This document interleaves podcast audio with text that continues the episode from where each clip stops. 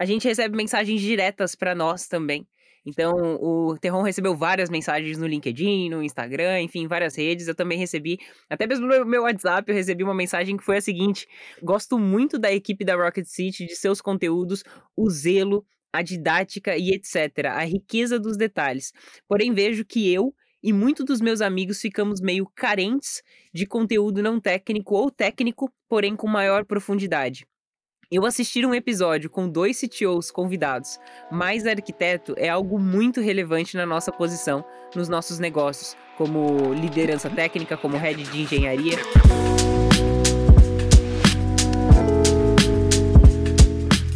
Fala Dev, beleza? Eu sou Thaisa Candela, Developer Relations Expert aqui na Rocket City. Estamos em mais um episódio do podcast Proxy e eu não estou sozinha. Senhor Rodrigo Terron se apresenta pra gente, por favor. Fala Dev, olá Thaisa, tudo bem? Eu sou Rodrigo Terron, sou diretor de operações aqui na Rocket City e co-host do podcast Proxy e tô super feliz de estar aqui mais uma vez. E hoje é um episódio diferente, né, Thaisa? Hoje a gente vai passar um pouquinho pelos nossos aprendizados, né? Pelos principais pontos que a gente conseguiu recolher e não só apenas a nossa visão sobre os episódios que nós fizemos anteriormente, mas também os pontos de vista de vocês, os comentários que vocês fizeram em cada um dos vídeos aqui desse podcast. Muito legal, tá. Inclusive, eu tô assim muito animado com os feedbacks foram muitos feedbacks, feedbacks aqui nos comentários do próprio YouTube, feedbacks que a gente tem recebido nas redes sociais, nas comunidades, muita gente comentando e, e, já são assim alguns milhares de views se juntar todos os episódios. Então essa temporada foi bem especial. E eu queria aqui, talvez antes até da gente entrar na, nessa retrospectiva, Thaisa, perguntar para você assim, qual foi o teu grande aprendizado aqui no podcast Proxy, assim, o que que te, te marcou muito e depois eu quero falar um pouco sobre o que me marcou e o que foi bastante importante para mim. Bom, são sempre muitos aprendizados, né? Eu tô no mercado aí há alguns aninhos, né? Não, não começamos no mercado de trabalho recentemente. E eu já tive a oportunidade de vivenciar, trabalhar em diversas empresas e também conhecer pessoas, lideranças técnicas, C-levels de diversas empresas, conhecer um pouquinho mais sobre o dia a dia, de como funcionam as decisões de tecnologia, os problemas e as soluções. E trazer isso aqui pro Proxy, ter a oportunidade de trazer pessoas que sei lá, empresas que eu já trabalhei ou pessoas com quem eu já trabalhei, para a gente conseguir explorar um pouquinho mais desse dia a dia, para a gente trazer perguntas, às vezes até trazer algumas perguntas um pouco difíceis de serem respondidas. É sempre muito interessante, é sempre sensacional poder ouvir um pouquinho mais sobre essas vivências. A gente sempre fala aqui que never stop learning, então por mais que a gente tenha uma bagagem muito grande de experiência, a gente sempre está aprendendo com o que as empresas podem trazer com as realidades delas, que são sempre muito diferentes, né? Nós trouxemos fintechs aqui, nós trouxemos empresas de educação, nós trouxemos empresas da área de saúde, e não tem como saber tudo. Então é sempre uma oportunidade para a gente estar tá aprendendo um pouquinho mais sobre as decisões, sobre os contextos, e de novo, né? Sempre bater naquela tecla de que não tem bala de prata. É muito difícil falar o, momento, o que me marcou mais, mas eu gostei de algumas coisas, assim, eu achei, primeiro, assim, super legal a, a, postura dos nossos convidados e, e, grande parte dos episódios assim foram sócios, é, CTOs, pessoas com grande é, participação nas decisões das empresas. E a gente imagina que esse executivo vai ser aquele cara que vai chegar e, e que manda e desmanda. E na verdade são pessoas que estão aqui falando: não, olha, a gente quer envolver o desenvolvedor nas decisões, a gente quer que o desenvolvedor tenha essa visão de negócio. Então, isso assim foi falado várias vezes aqui. Eu acho que isso foi bem legal é, a questão de ser aberto à mudança, né? Então a gente pegou desde é, empresas gigantescas a empresas pequenas e todas elas passaram por ciclos de mudanças e mudanças de tecnologia, inclusive, né? Então a gente teve aqui pelo menos uns três episódios de empresas que literalmente mudaram a linguagem, mudaram a, a, forma, a metodologia, envolveram toda a equipe nessa, nessa transformação. Isso que me inspirou bastante. Eu acho que esse tipo de conteúdo ele é muito rico falar e trazer as empresas para falar do dia a dia é muito legal e amo ser, ser host desse podcast. A fila, a lista de empresas né, que a gente tem conversado para participar aqui é, é incrível, são muitas empresas legais. E aí eu quero fazer a provocação aqui, né? Se você tiver indicação ou empresa que vocês querem ver aqui no Proxy, já comenta aqui no vídeo, deixa aqui o comentário, porque o nosso time vai ali, vai, vai vamos compilar esses dados e, e, é super legal quando a gente chega numa empresa e fala, olha, estão pedindo para vocês abrirem a caixa preta, falarem um pouquinho do dia a dia. Eu acho que essa é um pouco da intenção é, aqui do Proxy. E por isso que a gente decidiu resgatar um pouco dos aprendizados dessa primeira temporada, né, antes de iniciar uma próxima, para garantir que todo mundo conseguiu absorver todos os aprendizados. E aí, Thaís, eu queria que você falasse um pouco como vai ser a dinâmica aqui desse episódio. Então, basicamente, o que a gente fez foi conversar de fato entre nós sobre os principais pontos que chamaram a nossa atenção em cada uma dessas horas de conteúdo, né? Então, assim, não vai dar para trazer todos os aprendizados. Então, a gente pegou ali umas pinceladas. Então, a gente vai falar de cada um dos episódios e trazer os comentários que mais chamaram a nossa atenção, comentários de vocês, depoimentos que a gente recebeu e que fizeram com que a gente realmente tivesse certeza de que a gente está atingindo o nosso objetivo, que é trazer esse proxy entre vocês que estão assistindo e as empresas que a gente traz para mostrar a realidade sem maquiagem, sem máscara, né? Realmente abrir o jogo e mostrar um pouquinho do que é o dia a dia lá dentro. Exatamente isso. E inclusive, se alguém quiser compartilhar um aprendizado que teve na temporada, aproveita e já deixa aqui no comentário também. Vamos lotar é. de comentário, vamos compartilhar. Eu acho que é um material super legal, né, Thaís? Perfeito. Por sinal, o Terron falou sobre você indicar empresas aqui embaixo nos comentários, ou através do Discord, ou através das nossas redes sociais mesmo. E até mesmo você pode indicar a sua própria empresa. Se você trabalha numa empresa que você gostaria que estivesse participando desse bate-papo aqui com a gente, não deixa de indicar ela, que a gente vai entrar em contato, a gente vai dar um jeito de encontrar a pessoa-chave, né? Para que a gente possa realmente conseguir trazer para o nosso podcast. Então vamos lá. A gente começou a temporada de um jeito diferente, né? A gente começou com um episódio 00. De repente o pessoal fala, pô, por que 00? Não é um Porque número... o vetor começa em zero. Boa. Mas não só por isso, né? Porque o 00 a gente recebeu a nossa querida Rocket City, né? Então a gente trouxe parte do nosso time técnico e, e para abrir um pouco, né? Teve até gente que comentou falando: "Ah, mas que legal conhecer a Rocket City não como a escola ou como os bootcamps, mas conhecer a Rocket City como empresa de tecnologia, né? A gente desenvolve tecnologia aqui dentro. E aí, Thaís, eu queria que você comentasse um pouco sobre o que, que você achou desse primeiro episódio e quais foram as grandes lições aprendidas? Todas as pessoas conhecem, por exemplo, o Diego, que é o nosso CTO, uma pessoa que traz um direcionamento técnico das soluções, de quais as próximas tecnologias que a gente, que a gente vai evoluir aqui tecnicamente falando como plataforma. Mas a gente resolveu trazer outras pessoas que interferem diretamente na construção, até para que vocês conheçam pessoas que estão sempre no backstage e que fazem acontecer aquilo tudo que vocês consomem. Então eu acho que o primeiro ponto foi trazer essa visibilidade, né, ali do Igo, da Ana, por exemplo, e do João, que são pessoas que trabalham diretamente na plataforma construindo.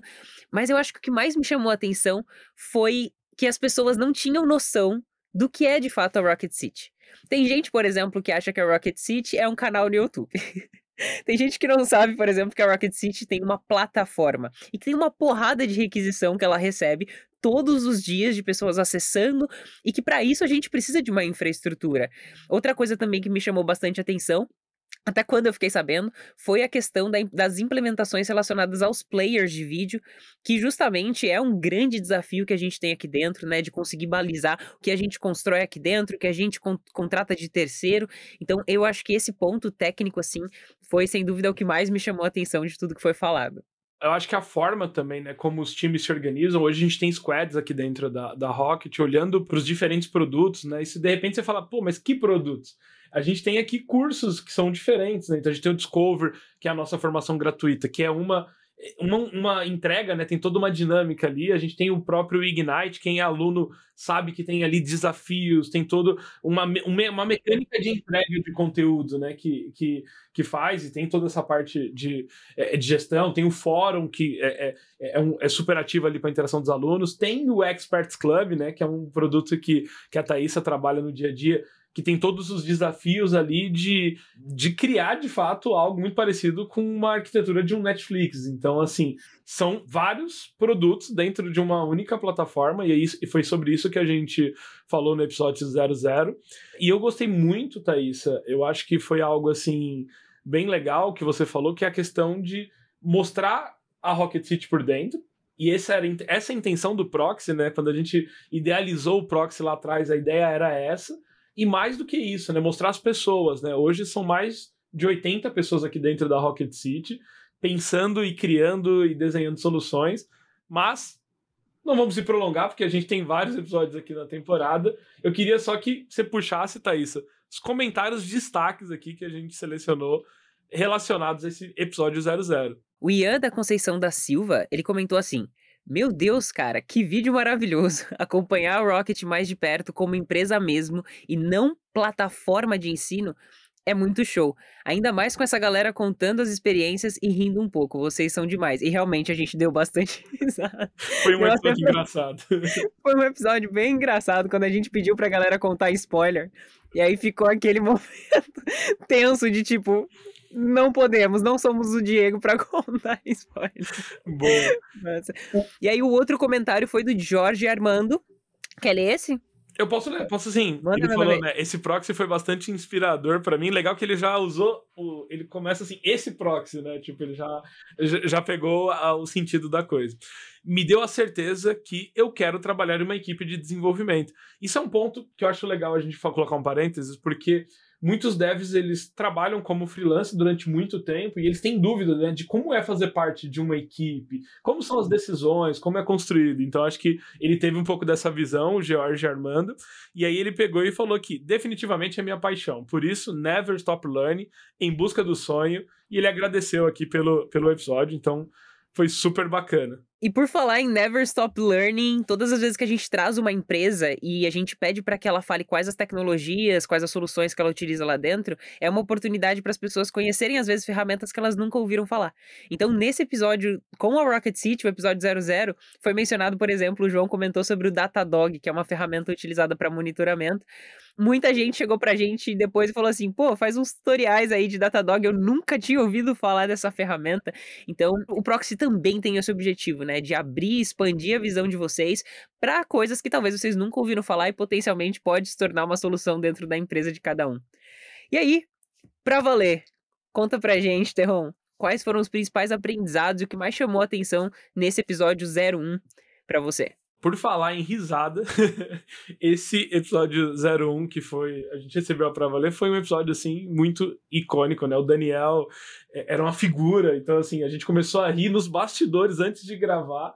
E a gente riu o episódio inteiro, mas foi um episódio muito legal, né? A Pra Valer é uma edtech também, e isso é super legal, porque é, é, a gente já começou a temporada falando de educação, que, que é o tema que move aqui o nosso Inclusive, eu tô aqui com o Boosting People. Educação é o tema. E, e a gente falou muito, primeiro, da Pra Valer como empresa, do time, da estrutura, mas uma coisa que foi bem legal foi da entrada do Daniel dentro da Pra Valer, quando a Pra Valer começou a expandir a tecnologia e a plataforma em si era desenvolvida em PHP. Eu, particularmente, acho PHP uma tecnologia incrível, mas chegou num ponto que precisava realizar algumas mudanças.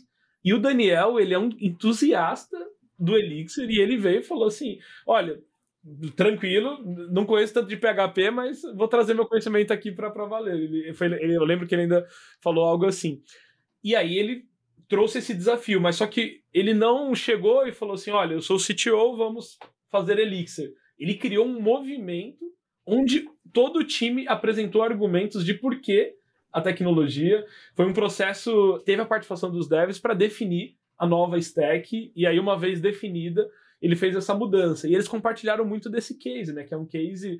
Acho que mudar a tecnologia, né? mudar a linguagem que a empresa usa, é algo que, às vezes, pensa que você tem sistemas ali com 5, 6 anos de existência, e aí como que você chega e muda a tecnologia, né? Isso, é, é, você tem que reescrever os serviços, os componentes, você precisa recriar muita coisa, né? E, e, eu achei muito legal esse case que ele trouxe. Acredito que a primeira temporada foi bem interessante, né? Pra gente entender o que a audiência queria, o que as empresas também estavam dispostas a abrir e compartilhar com a gente. E a gente convidou também empresas pelas quais a gente conhece algumas pessoas lá dentro, né? Então, você tem uma proximidade muito, você vai falar um pouquinho, né, sobre a AF Câmara, por exemplo, e eu tenho uma proximidade muito grande com o Daniel Cuquier, uma pessoa que eu conheço fora ali da Pra Valer, muito antes dele estar na Pra Valer. E uma coisa que me chamou bastante atenção, que a gente teve a oportunidade de trazer nesse episódio, é que uma pessoa que trabalha na diretoria, como CTO de uma empresa, ele pode ser muito mais do que o CTO da empresa, né? Então, ele, por exemplo, o Daniel Cook é um Google Developer Expert, por exemplo, né, de cloud. É uma pessoa que tem uma atuação muito forte na comunidade, compartilhando conhecimento, né? É uma pessoa que fazia parte do movimento do Ruby, né? E ele conheceu o Elixir e o Valim por conta dessa época de comunidade do Ruby, e aí ele conseguiu, então, fazer esse movimento que você comentou internamente, onde tinham várias tecnologias, né? Não era apenas o Elixir, como, não, vamos ver se o Elixir funciona. É tipo, não, a gente tem várias opções, e aí, dessas opções, a gente percebeu então que Elixir era melhor através de várias, várias etapas, né? Não foi de uma hora para outra. Foi um período de testes, de POCs, de entendimento, se realmente aquela tecnologia solucionava aquele problema, né? E uma, uma outra coisa que, somada a isso, também me chamou bastante atenção é que é um risco, né? Em alguns momentos a gente falou sobre o risco que a empresa estava aceitando tomar de usar uma tecnologia que, de certa forma, não tem a mesma popularidade que outras tecnologias, mas que, como solucionador delas, elas estão dispostas, por exemplo, a ensinar dentro de casa. Então, a Pra Valer, assim como outras empresas, está contratando gente que não sabe Elixir para treinar a galera dentro de casa para usar aquela tecnologia. Isso também achei extremamente interessante, dado que o risco foi tomado, né? A decisão foi tomada e agora tem que ser feito algo para ter mão de obra é, eh, para fazer parte do, do time, né? Ali no caso. Inclusive, estamos contribuindo, né? Hoje a gente tem eh, uma trilha de Elixir dentro do Ignite que está formando excelentes profissionais para trabalhar com essa tecnologia, porque não é só para valer, né? Muitas empresas estão adotando o Elixir por N motivos e, e eu acho que é, é, é uma tendência muito grande de mercado aí nos próximos anos, né? Mais um pontinho só que eu lembro do, do Pra Valer. A gente falou um pouquinho sobre a conexão do time de tecnologia, das escolhas de tecnologia impactando na área de negócio e o contrário também. Então, se uma empresa aceita o risco né, de trocar uma tecnologia, de trocar uma linguagem, né, que já estava sendo utilizada, que já, tipo, para valer tem muitos anos de existência, ela não nasceu agora, ela não é uma startupzinha, né, que nasceu agora. Não dá para tomar essa decisão sem que, por exemplo, o CTO, né, o Daniel Coquier, ele fizesse essa venda para a área de negócio também. A área de negócio precisava comprar a ideia e os outros devs que não sabiam Elixir, não sabem Elixir, precisavam comprar a ideia também. Então, a gente comentou lá em detalhes, né, qual foi esse processo para que todo mundo tivesse comprado e não fosse tipo uma imposição, como você comentou, né? É, aí fica a importância da gente como dev ter bons argumentos, né? Conseguir construir uma narrativa, criar ali um, um conceito de de dividir essas decisões, né? Às vezes não é bater o pé e falar, eu quero codar Elixir e ponto final. Você tem que, você tem que envolver todas as pessoas, mapear todos esses riscos, é, eles fizeram certo, né? Começou com uma POC, testa, vê se vai dar certo, vê se vai. E, e, aí teve todos os aprendizados e começa a surgir os benefícios. E aí, quando começa a surgir os benefícios, fica muito fácil de, de expandir, de, de, de levar para outras partes da empresa. Então, eu acho que é super importante essa soft skill, que é a soft skill de, de argumentação, de, de conseguir, é, de fato, mostrar os benefícios, né? Maravilha. Puxa aí pra gente, então, algum comentário legal que, que teve no, no vídeo da Pra Valer? Vamos, legal. Teve um aqui que foi bem bacana do André Guzmão. Ele falou: Daniel, tamo junto. Sou da época do Clipper, do Summer 87, do The Base e do Basic. E afins. Então tem mais coisa por aí. Identificação pura. É, conectou, conectou. O Tomás Vieira, ele falou: top. Não conheço nada de Elixir, mas dá vontade de conhecer depois desse vídeo. Será que o Tomás já tá no Ignite ou será que ele já tá pesquisando? Se tiver, Tomás, comenta isso. E para fechar, o Ramir Auler, ele falou sensacional. E o mais legal, e ele puxou um ponto importante, é que o Elixir é brazuca, né? Então. senhor José Valim, brasileiraço. José Valim, assim, é um, um, monstro, né, da, da construção ali. É um cara que vem já do Ruby, cara, putz, tem uma história toda por trás e hoje é, o Elixir tem essa característica né, de ter vindo aí de um, de um brasileiro, obviamente que tem contribuidores hoje do, do mundo inteiro, é, mas também é usado no mundo inteiro, né? E, e, a gente viu alguns cases assim globais. O próprio Discord, se eu não me engano, utiliza Elixir. É, então, assim, você vê que tomou uma proporção que você não imagina, né? É, é, assim, eu nem quero entrar em detalhes, mas, gente, tem um vídeo aqui no canal de entrevista do Diego com o José Valim, extremamente completo, e eu lembro de ter assistido um trechinho onde ele falou justamente que ele precisou ir para fora quando as empresas de fora começassem a utilizar, as empresas do Brasil começariam a olhar. Então, assim, dei uma olhadinha lá sobre a estratégia que ele pensou justamente para fazer com que o Elixir conseguisse chegar no tamanho que ele chegou hoje, sendo que o Elixir não é novinho, hein? Elixir não é uma linguagem nova, mas de fato agora ela, ela tá ganhando uma relevância diferente, né? Vamos dizer assim. É, é o momento, tá brilhando. Exatamente. Thaísa, puxa aí então, episódio 002, Dextra e Creditas. O que, que chamou Maravilhoso. Bom, esse foi mais um episódio onde nós trouxemos pessoas das quais, de certa forma, nós temos uma conexão muito legal, né? Eu tive a oportunidade de trabalhar na Dextra como programadora. Trouxemos ali o CTO da Dextra, trouxemos um Dev Masters, que é o Eric Zanardo, né? Temos o, o Fernando Tremari. E o mais bacana é que a gente não trouxe só a Dextra, nós trouxemos a Dextra e Acreditas, que é um cliente da Dextra. Então nós trouxemos a Vivian, que é uma programadora também, principal engineer lá na Acreditas, e eles falaram sobre vários aspectos super interessantes da solução da Acreditas, mas o ponto central foi de fato quais as variáveis necessárias para a gente escolher uma tecnologia, principalmente falando sobre o mobile, né? Então, a gente falou sobre diversos aspectos de beleza, quando eu preciso escolher uma tecnologia, que eu preciso levar em consideração? Ah, beleza, eu preciso levar em consideração todas as questões relacionadas ao background dos devs que nós temos no time. Legal. Temos que levar em consideração o quanto eu consigo contratar essas pessoas no mercado. Beleza. Curva de aprendizado. Beleza. E aí o Fernando trouxe toda uma questão de custo, né? Eu queria que você comentasse um pouquinho porque surpreendeu a todo mundo, né? Me surpreendeu, surpreendeu a você e a gente falou: "Caramba, que legal. Tem um CTO aqui que é dev, né? Foi dev a vida toda, que agora é CTO, e está fazendo uma conexão super legal entre a tecnologia utilizada e os custos relacionados à escolha dessa tecnologia. Eu gostei muito da, acho que da postura, né? E, e eu acho que o, o Fernando ele traz muito essa essa vivência vai de um CTO dos tempos atuais, né? Então, o CTO ele tem que ter uma, uma relevância técnica muito alta, mas ele tem que entender que toda decisão que ele toma tecnicamente ela vai muito além do que é técnico, né? Então, escolher a linguagem errada ou escolher, enfim, pode influenciar no resultado da empresa, né? Pode influenciar no sucesso do produto. Então pensa que quando você vai fazer um projeto do tamanho desse projeto, no caso da Acreditas, é um projeto que começa ali com uma pequena squad, que daqui a pouco você tem centenas de milhares de devs lá dentro. E escolher a tecnologia errada pode ser fatal. E ele trouxe muito essa visão, né? Esse, o outro lado de uma decisão técnica, né?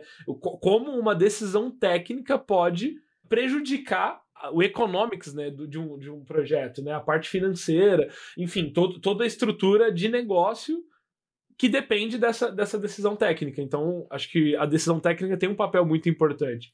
Teve um outro ponto, Thaís, que me chamou muita atenção, que eu achei bem legal, que retrata muito o momento de mercado, né? Então, assim, Acreditas ela nasceu é, como uma solução web puramente, né? Então, o tempo todo ali as pessoas contratavam empréstimo e, e fazia todo o serviço prestado no web. Em algum momento, o, o mobile não era o foco deles e eles criaram, falaram, ah, vamos criar o mobile para a galera tirar a segunda via do boleto. Só que as tecnologias mobile elas foram ganhando cada vez mais relevância nesse intervalo, né? E, e chegou um ponto que foi quando nasceu esse projeto, né? E eles começaram ali, é, é o case junto com a Dextra, de, cara, vamos acelerar, porque agora os clientes querem contratar pelo mobile, eles querem fazer o processo inteiro pelo mobile, eles querem é, postar os documentos deles pelo mobile. E aí eles trouxeram essa, essa necessidade, né, de, de rapidamente pegar um app que, se eu não me engano, eles falaram que era nativo, né, esse app dos boletos, etc., e utilizar né, uma, uma estratégia ali de é, é multiplataforma para refazer esse app de uma forma muito rápida. E a Vivian trouxe esses desafios né, que, que as plataformas diferentes ela, elas acabam gerando. Né? Então, quando você vai desenvolver alguma coisa para Android, isso impacta ali no lado do, do iOS. Então, eu, eu achei que essa dinâmica foi muito interessante. Né? E essa dinâmica de uma empresa que nasceu no web e de repente ela precisa entregar tudo no mobile, até mais do que no, na, na própria aplicação web. Legal, sem entrar em detalhes, a gente falou um pouquinho também sobre a questão de escalabilidade, sobre a escolha de uma arquitetura em módulos, né, onde de fato as pessoas conseguissem trabalhar de forma paralela, e até mesmo a escolha do React Native e até de outras, acho que ela chegou a comentar que utilizam Circle CI porque já é um padrão da empresa, O caso do React Native tinha relação também com a base de conhecimento que o time já tinha, né? Que naquele momento talvez não faria sentido uma curva de aprendizado muito maior, né, dado que a galera era web, então JavaScript já era um conhecimento ali daquele time. Foi bem legal ouvir um pouquinho a experiência individual de cada um, né? A gente tem ali o Fernando Tremari como um Google Developer Expert de cloud, uma pessoa que também faz contribuições gigantescas para a comunidade de desenvolvedores e de desenvolvedoras é, é uma referência no, no assunto cloud. É, a gente tem a Vivian que contou um pouco da experiência dela de uma dev Java, que depois foi para Dev Android nativo e agora com esse desafio de React Native. Então a gente falou um pouco sobre essa jornada de trocar de tecnologia, né? Como que funciona? Quantas das vezes a gente já não teve que viver isso como dev no mercado? Eu vou para um outro projeto e eu não vou, não vou poder, né, entre aspas, utilizar a mesma tecnologia que eu já tinha um certo domínio. Agora eu vou ter que realmente aprender um pouco mais sobre a sintaxe, o que, que a tecnologia faz, o que ela não faz, o que ela soluciona, o que ela não soluciona, onde que ela está rodando, é numa JVM, é na máquina virtual do Erlang, enfim. Então tem várias particularidades da tecnologia que levam a uma curvinha ali de aprendizado necessária.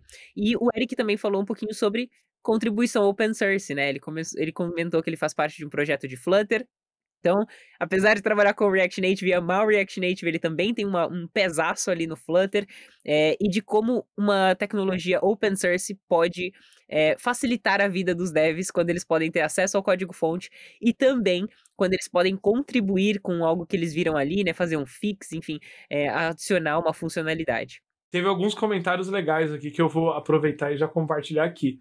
O José, eu achei muito legal o comentário dele, que ele falou assim: pô, lembra-me do meu professor da faculdade de 63 anos e meio, que começou a programar nos anos 60, 70 e hoje tem mais de 30 anos de experiência. Ensina muito sobre o que sabe muito bem, além de ser uma ótima pessoa. Acho que ele comparou ali o professor dele com o Fernando pela experiência, não pela idade, né, mas por demonstrar muito domínio, né, e, e essa visão um pouco mais centrada no negócio, né. O Wesley, ele falou assim: tópicos essenciais sobre o tema e de quebra relacionado com a prática de duas grandes empresas. Obrigado por compartilhar esse conhecimento. Wesley, obrigado por assistir aqui e, e comentar. E o Walter, ele, ele falou assim: um vídeo que todos deveriam assistir antes de começar um projeto. Excelente. Parabéns. Eu concordo, eu concordo plenamente com isso. Muito bom, obrigado, Walter. E o Pedro, para fechar, ele comentou assim: o Rodrigo tá no estúdio do Diegão, que o Diegão ficava nas antigas. Eu peguei emprestado o estúdio do Diego.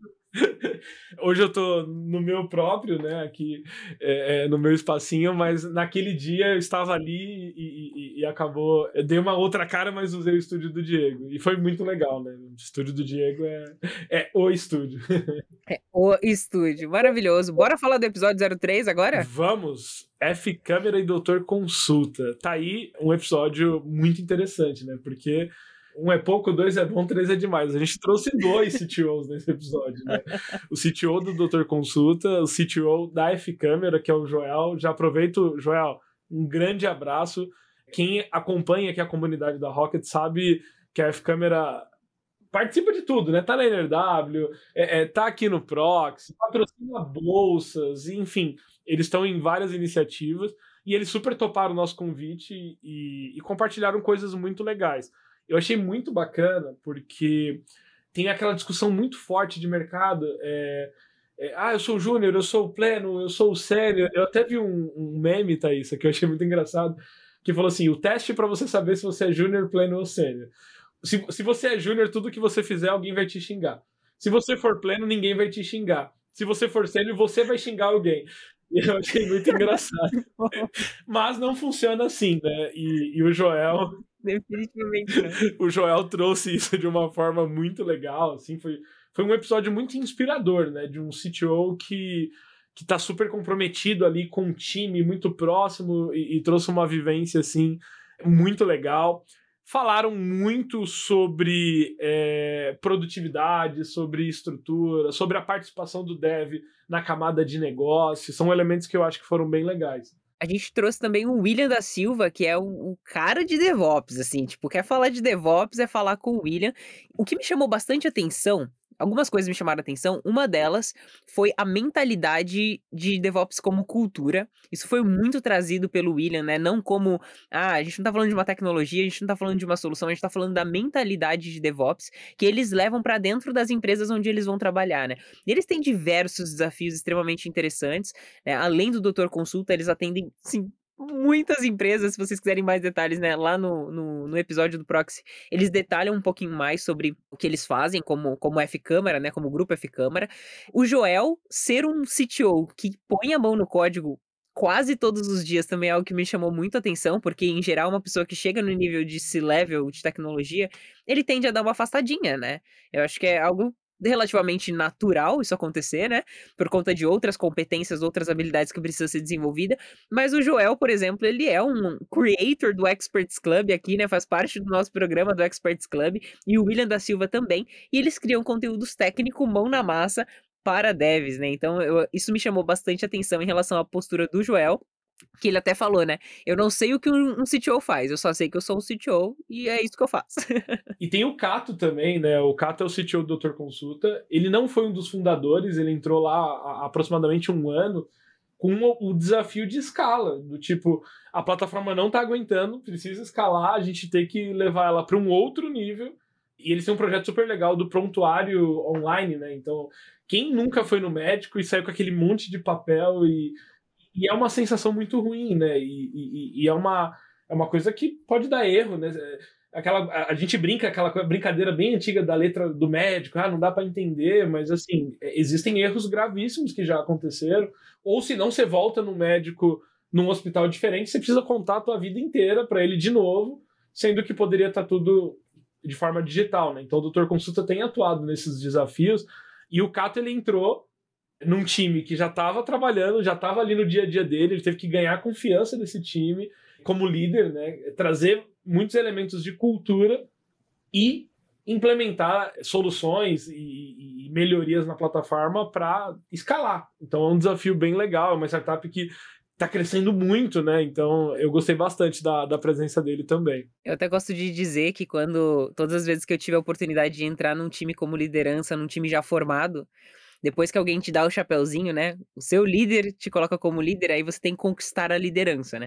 Então, é de fato, é, é um processo múltiplo, né? Onde você tem que fazer o seu papel, tem que entregar resultado e tem que ganhar a confiança das pessoas que já estão trabalhando ali muito antes de você chegar. Então, muito interessante esse ponto que você trouxe sobre a experiência e desafios do Cato, né? Eu quero trazer alguns comentários do, do vídeo que chamaram bastante atenção. O Pedro Abreu falou o seguinte: uma coisa que eu acho muito legal do proxy é ver como as empresas resolvem problemas de maneira diferentes. Daí a gente aprende como o mercado funciona. Valeu, Rocket. E é exatamente isso, gente. A ideia é trazer para vocês diversas soluções diferentes, às vezes para problemas parecidos, para problemas completamente diferentes, enfim. Então, esse é, esse é o proxy. Pedro, você entendeu o espírito da coisa, muito obrigado pelo seu comentário. E teve o comentário do Davi Bernardo que disse o seguinte: que papo da hora, ganhei muito assistindo essa uma hora de troca de ideia. Dá para ter uma visão da cultura das empresas e o que é mais importante fazer para eu conseguir um dia trabalhar em uma empresa dessas. Sensacional. Muito legal ler esse comentário, né, Terron, a gente ter uma visão de que é, as pessoas estão entendendo que é mais do que código, né? A gente quer trazer cada vez mais soluções tecnológicas, mas essas soluções elas não estão isoladas. Elas estão dentro de um cenário, de um contexto de negócio, de cultura, de uma empresa, né, de um ecossistema, enfim, de um mercado de atuação. Então tudo isso está extremamente conectado e é isso que a gente quer trazer para vocês. E eu digo mais, viu, Thaís? O aprendizado que tem aqui dentro do Proxy se você vai numa entrevista de emprego e você utiliza, né? Você sabe falar de como é uma decisão técnica, você sabe falar como é trabalhar no time, como é um processo de. É o quanto o, a tecnologia ela impacta no negócio. É um diferencial. Então é um tipo de conteúdo educativo. E hoje a gente tem. A, a gente falou isso em todos os episódios, né? As empresas não esperam mais só código do desenvolvedor as empresas esperam que o desenvolvedor ele contribua com o negócio, né? Que ele, ele pense no cliente, que ele pense na solução que está sendo criada. Então, assim, é super importante absorver essa vivência. E para fechar a nossa retrospectiva aqui, a gente teve a PremiPay no episódio 04, é uma fintech brasileira que hoje é, opera em vários países, né? É apoiada pelo governo britânico e que ela facilita algo muito difícil, né? Quem já teve oportunidade de, de fazer viagem internacional sabe como é difícil a questão do tipo assim, pô, eu tô com real, aí eu preciso comprar uma coisa em outro país.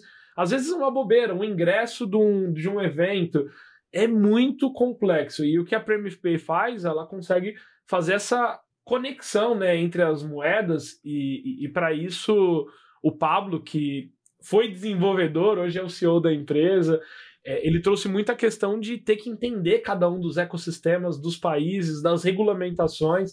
Então foi, foi um, uma conversa bem diferente né, das outras assim do Proxy, porque envolve essas diferenças de cada país, né? E como funciona, e, e enfim, os desafios. Ele, como CEO lá no Reino Unido, com um time espalhado em diferentes países, diferentes estados, fuso horário, trabalho remoto. Então teve coisas assim bem legais nesse episódio.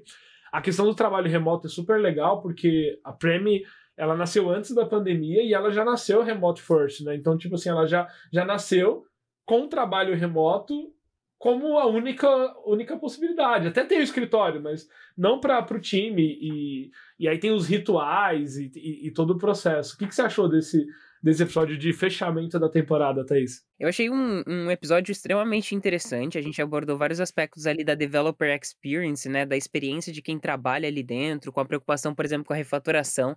Ele comentou, por exemplo, que em toda sprint tem um momento para fazer refatoração e isso vai tornando cada vez mais sustentável o código que vai sendo criado ali dentro, né? O, o famoso legado, né? Então, eu acredito que isso é extremamente interessante. E aí, falando de tecnologia, de fato, ele comentou que no back-end eles utilizam .NET e também trouxe uma justificativa, né? Do do fato de que .NET é extremamente utilizado dentro do setor financeiro, falando ali sobre a questão de segurança atrelada à escolha da tecnologia. Então, mais um episódio nós falamos sobre escolha de tecnologia e sobre não haver bala de prata e sobre ter soluções para cada contexto diferente, situações diferentes.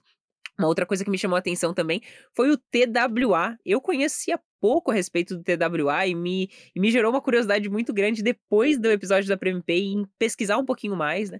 E saber que realmente o TWA ele é uma forma diferente de você construir, construir uma aplicação e que ela pode ser disponibilizada numa Play Store da vida, por exemplo. Eu achei isso extremamente interessante.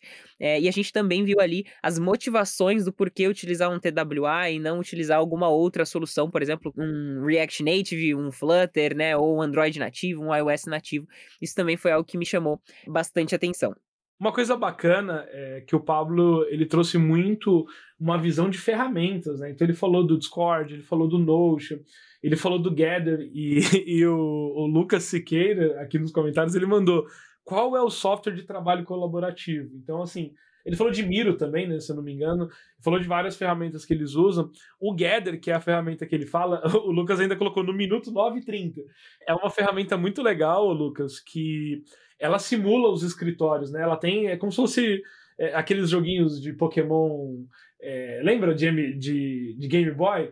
E, e, você, ele monta o escritório, então você monta ali os departamentos e, e, e você, como se você andasse ali dentro do, do escritório. É uma ferramenta bem legal. Eu, eu cheguei a fazer um teste. A gente não usa aqui dentro da Rocket, é, mas esse ferramental por trás do trabalho online, ele é super importante, né? Então, a gente aqui, por exemplo, é completamente dependente do Notion e, e, eu não consigo imaginar o nosso time sem o Discord. Se a gente entra, por exemplo, o nosso time de comunidade aqui, qualquer horário do dia que você entra, a galera tá ali no canal de voz, trocando, fazendo, fazendo conexão. Então, o Discord, inclusive um abraço pro nosso time de comunidade, pra galera que, que tá sempre colaborando e, e fazendo essa experiência extraordinária dos nossos alunos. É um trabalho super, super legal. Mas esse ferramental, e isso ficou muito claro nesse episódio, Thaís, é o que permite uma empresa ter pessoas espalhadas pelo mundo e, e em diferentes fusos e até acho que em algum momento o Pablo falou assim o Kennedy 6 horas da manhã já está trabalhando mas tem um outro dev que trabalha de madrugada então assim permite esse trabalho assíncrono e, e, e o ferramental ele ele é essencial sem ferramentas e sem boas ferramentas o processo se perde. Então, é, é, é, super legal conhecer essas ferramentas também. Outra coisa também, quando você entra numa empresa, que você pode agregar. Por exemplo, a, a gente usa muito o Notion aqui, e, e, a gente pegou o costume de falar muito do Notion nos eventos, E muitas empresas dão feedback que usam hoje o Notion por causa da Rocket City. Então, assim, você pode influenciar também nas ferramentas. Às vezes você tá vendo um processo que tá meio complicado, tá, pô, tá perdendo ali, não tá. Às vezes é uma ferramenta que, que pode mudar. O que, que você acha, Thaís? Acho sensacional essa mentalidade. A gente chegou até a comentar nesse episódio de que o trabalho remoto não é levar o trabalho presencial para o remoto. Na verdade, você está falando de, de uma mudança de mentalidade e de uma mudança até da sua própria cultura, né? De conseguir levar sua cultura para o remoto. Como você disse, é, o Kennedy trabalhando às seis da manhã e pessoas em outros fuso horários. Bom, para que isso funcione, para que isso não dê muito problema em termos de comunicação, alinhamento de horários e tudo mais, a gente precisa de várias ferramentas, né? Até mesmo a integração entre as pessoas que chegam nova e as pessoas pessoas que estão trabalhando juntas que às vezes nunca trocaram uma conversa informal, isso precisa ser um papel da empresa. Por quê? Porque no presencial, você vai tomar um cafezinho e você já descobre o que está acontecendo na área do lado, no projeto do lado, né? Vai tomar uma água, você já esbarra em alguém ali da outra área da empresa e já sabe o que está acontecendo, vai almoçar junto, pega carona. No remoto não tem isso. Então a gente, como liderança, nós somos responsáveis por criar essas, essas possibilidades de integração, de interação entre as pessoas e de melhorar essa comunicação, transparência. Tudo isso é extremamente importante no trabalho remoto, né? Responsabilidade, com, é, transparência, confiança, para não haver o tal do microgerenciamento e tornar a vida das pessoas extremamente insuportável. Ou não ter entregas, né? Que é, que é tão Exatamente. ruim quanto. Exatamente. A gente teve alguns comentários, assim, bem diretos, né? Então, a Carla Lima, amei demais. É, o Bernardo Sagrilo falou, muito bom. e o, o Ian falou, incrível. Então, realmente, é, esses feedbacks, eles ajudam bastante a gente Ó, a saber, teve, pessoal. Teve um legal aqui também. É, manda ver. O Jamerson. que ele elogiando o Kennedy, né? E ele. Eu não vou falar, porque falar palavrão aqui no podcast vai, vai, vão me tirar do podcast depois, vão falar que eu, eu tô corrompendo as regras, mas ele mandou um. Esse cara é. Fica a dica. Fica a dica. Muito bom, muito bom. Bom, pessoal, essa foi a nossa retrospectiva dos primeiros episódios, né, da nossa primeira temporada. A gente vai encerrando então oficialmente essa primeira temporada aqui nesse episódio. É, quero muito agradecer a participação, mandar um abraço para todo mundo que veio aqui compartilhar um pouquinho do seu conhecimento, da sua vivência, abrir para a gente informações que talvez não tenha em local nenhum, né? Então eu quero muito agradecer por vocês que se dispuseram, a vocês que assistiram os episódios, você que não assistiu todos os episódios, volta lá, assiste cada um deles, eu tenho certeza que você vai crescer muito com isso. E bom, segunda temporada, Terron, como estamos? Renovada. Eu não perdi o emprego. Eu tentei perder o emprego desde o primeiro episódio. Brincadeira. Mas eu, eu achei que eu perderia, mas não, não conseguiram me derrubar. Muito bom. Renovamos então aqui o nosso passaporte, né, para a próxima temporada. Tem temporada garantida. Tem muito, muito, muito conteúdo legal sendo preparado. A lista de empresas, assim. E, e, o mais legal é isso, assim, porque a gente vai conhecendo o dia a dia de algumas empresas que a gente fala, cara, não faço a mínima ideia de como é essa, essa empresa por, por dentro. Então, assim, eu não vou dar spoiler, não sou o Diego, não tô no estúdio do Diego. vou deixar os spoilers pro Diego em outro lugar, mas aguardem. E aí, enquanto isso, é, o que a gente tentou fazer aqui nesse episódio foi uma dinâmica de é, voltar ali nesses conhecimentos, né? E o que, que eu sempre recomendo? Agora, vamos colocar em prática, né? Então, é super legal, assim, às vezes, é, voltar num material que a gente já viu e recapitular e até anotar, né? Tirar do, do campo mental e colocar, às vezes, num papel, colocar num post-it, pô, preciso me lembrar disso, isso aqui. Porque realmente são conteúdos muito preciosos e, e, e que são pessoas, assim, que são pessoas super acessíveis, mas pessoas que têm uma agenda muito difícil e que dedicaram o tempo delas para vir aqui compartilhar. Então, gostaria muito que esse conteúdo, de fato, daqui a um tempo voltasse como, cara, aquele dia eu assisti aquele episódio e, pô, mudou meu mindset e hoje eu, eu tô numa empresa melhor, ou hoje eu fui promovido aqui na minha empresa, ou eu fundei minha empresa. Então, foi muito inspirador fazer essa primeira temporada. E logo mais estamos de volta, né, Thaís? Exatamente. Um último depoimento aqui rapidinho pra gente ir embora, pessoal. A gente recebe mensagens diretas para nós também. Então, o Terron recebeu várias mensagens no LinkedIn, no Instagram, enfim, várias redes. Eu também recebi, até mesmo no meu WhatsApp, eu recebi uma mensagem que foi a seguinte: é, gosto muito da equipe da Rocket City, de seus conteúdos, o zelo, a didática e etc., a riqueza dos detalhes. Porém, vejo que eu e muitos dos meus amigos ficamos meio carentes de conteúdo não técnico ou técnico, porém com maior profundidade.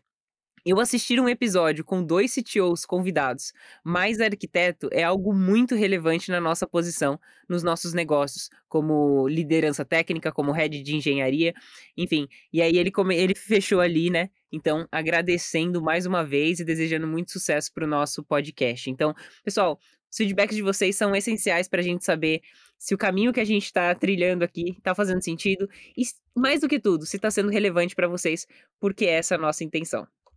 Boa, Thaís. Então, fazendo aquele encerramento clássico, não esqueça, primeiro, de se inscrever aqui no canal. E o canal está crescendo bastante, isso é muito legal. A gente está alcançando e impactando mais pessoas. Curte aqui o vídeo, compartilha, né? Às, às vezes, pegar esse link, joga no grupo de WhatsApp, ou joga ali no, no LinkedIn e volta aqui, porque vai ter mais conteúdos do Proxy logo mais. Então, estou muito feliz. Comenta o que você achou, comenta a empresa que vocês querem ver aqui dentro, comenta feedbacks, aprendizados que vocês tiveram.